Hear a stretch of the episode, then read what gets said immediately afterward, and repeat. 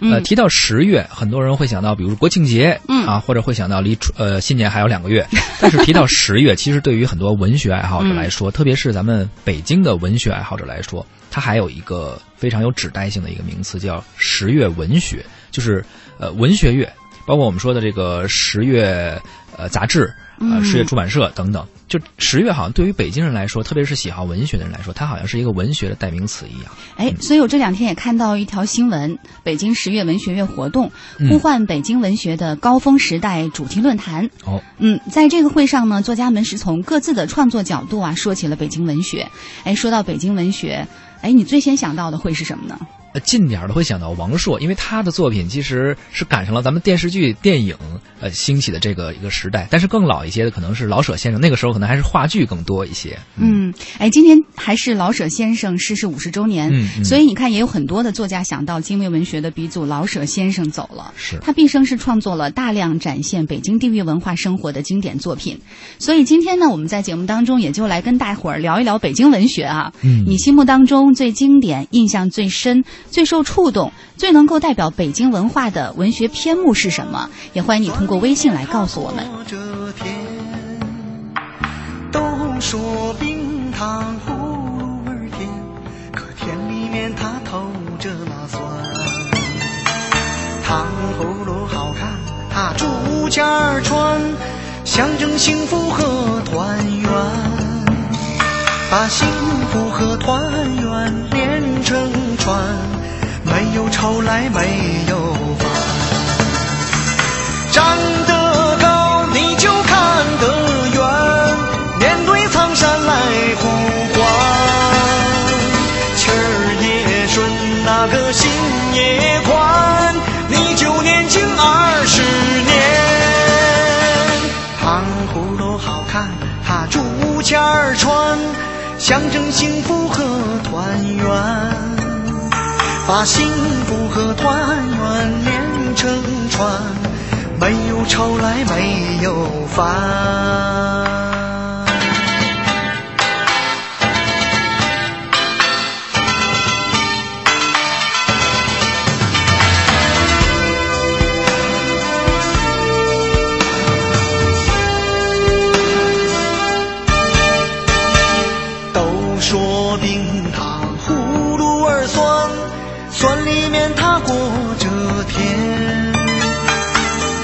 说冰糖葫芦儿甜，可甜里面它透着那酸。山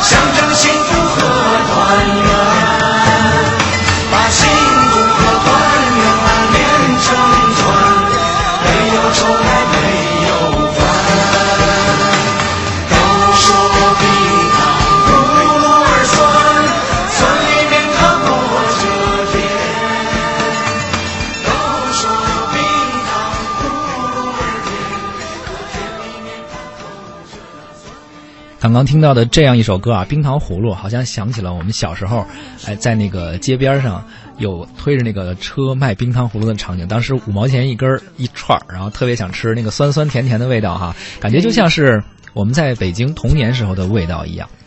呃，不知道您印象最深的北京文学有哪些？可能是散文或者是小说，当然同样也会有一些歌曲或者电影电视剧，不管是歌词还是曲调，还是影视剧里面的情节，都渗透着北京的味道。对，其实刚才在听冯小泉的这首《冰糖葫芦》的时候，就整个人都有一点跑神儿。嗯的确就是有一种那个旋律，还有这种歌词，一下子就会把你带进到这种哎北京北京的胡胡同里对，然后那个树荫落下来，对吧？打到那个胡同里的光影的那种感觉，是的确，我觉得是很多很多北京的哎这些观众、听众的一种童年的回忆。对，而很多北京的读者呢，呃，很多喜欢看北京文学的这些读者，又是怎么界定北京文学呢？其实嗯有广义和狭义之分啊。嗯广义上说，任何。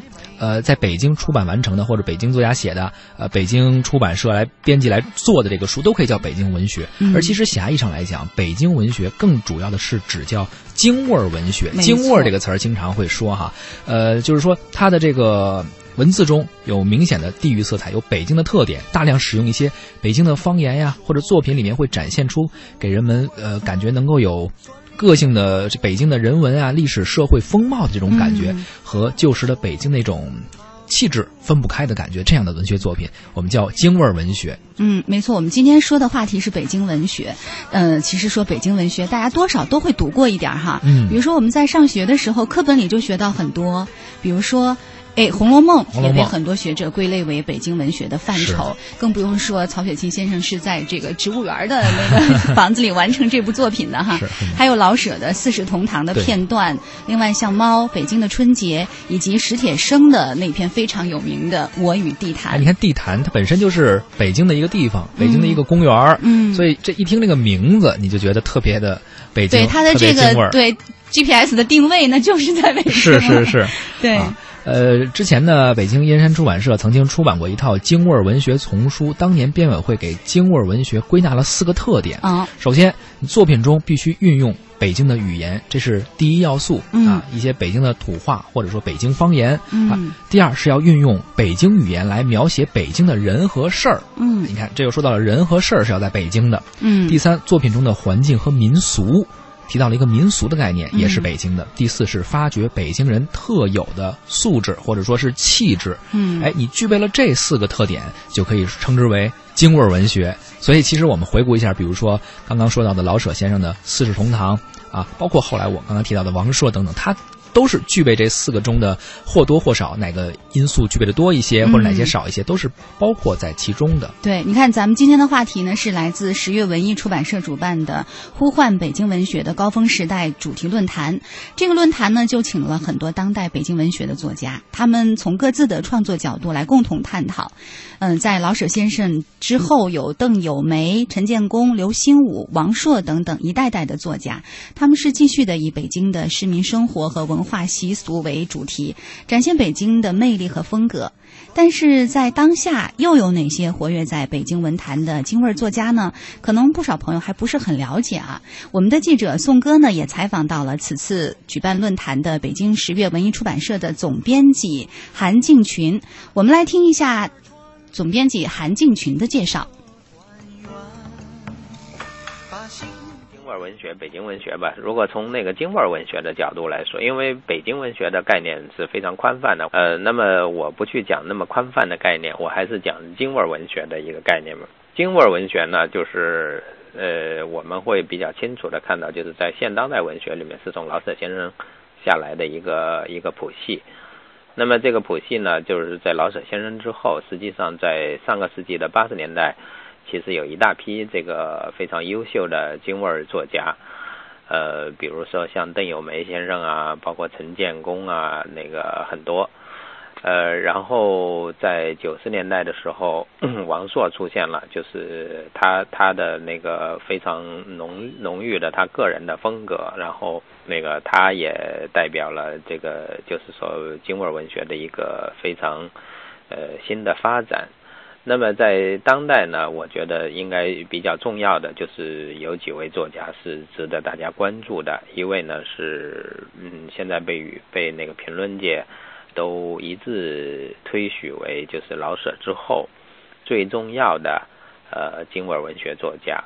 呃，有人说是旗手，或者是最后一位什么什么的。就是我觉得旗手啊，或者是最后一位这样的说法呢，当然可能是比较鲁莽一些，不一定很准确。那么我们可以认为她是最重要的一位京味文学作家，就是叶广芩女士。她的比较重要的作品有京味文学的三部曲，像那个《采桑子》。庄元梅，还有去年天气旧亭台，呃，很荣幸都是我们北京四月文艺出版社出版的。那么去年我们还出版了他九卷本的文集，就叶广芩文集，呃，这是一位比较重要的作家。然后在七呃中国七零后一代有一位非常优秀的年轻作家叫石一峰，那么也是非常值得关注的。他的特点呢是就是他写这个就是转型期那个北京的。他出现的这个新的人物和他们的新的故事，呃，比较重要的作品，像这两年引起广泛关注的，像《世间已无陈金芳》，呃，《地球之眼》，都是好评不断，也获了不少奖。这个呢，读者包括咱们的听众朋友也都可以关注。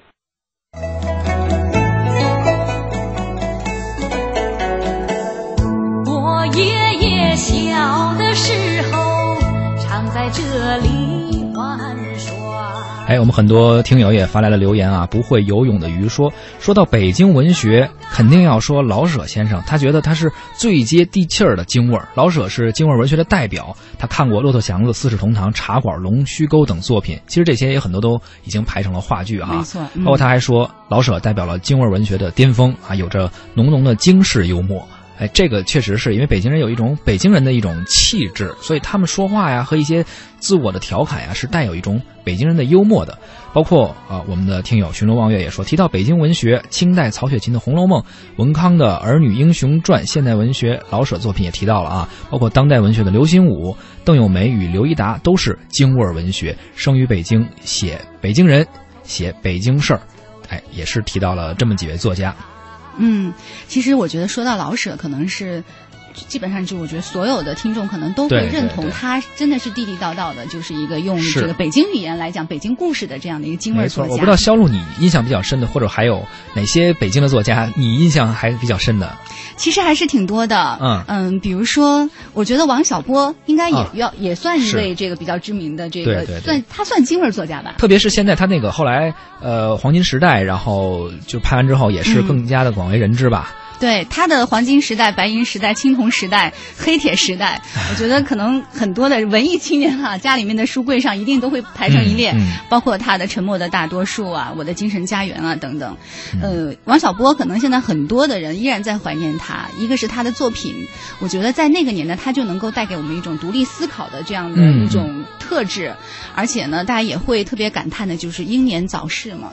因为因为他的作品，其实说实话我没有我没有读过，嗯，然后我。我其实读呃王朔以前倒有一些，然后包括石康，石康会有一些，嗯。啊，你看那个石康，当时我们比较熟悉的是那电视剧，当时特别火《奋斗》嘛，然后哦，《奋斗》是石康的作品，对，然后当时你像佟大为，佟大为但是之前已经比有一些名气了，像呃文章和那个王珞丹，嗯，实际上都是那个电视剧之后我们认识他认识他的那个就是石康的作品。他我觉得他的书跟王朔的是不是有点像？王朔是走的是那种。愤怒的那种京味儿，对吧？但石康也有点这种，就是颓废的。他对是，他对他写的书，你说这个颓废这个词儿特别对。他有时候有点那个写东西，就是用用北京有一句话叫吊儿郎当的啊，好像你觉得他也不是在正经的，不是在正经说啊，描写年轻人一些支离破碎的生活吧，还有那种摇摇晃晃的。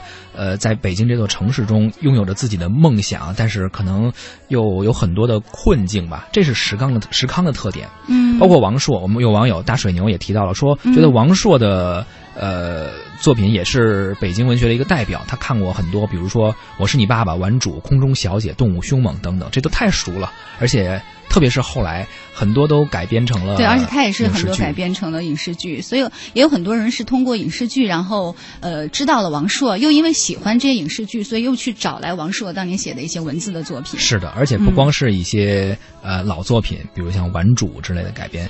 我们看比较新的作品，他现在王朔也是在编剧这个工作上做的比较多。嗯，包括冯小刚导演的《非诚勿扰二》，也是他参与了编剧的工作，嗯啊，包括早一些的经典的电视剧《编辑部的故事》嗯也是出自他手。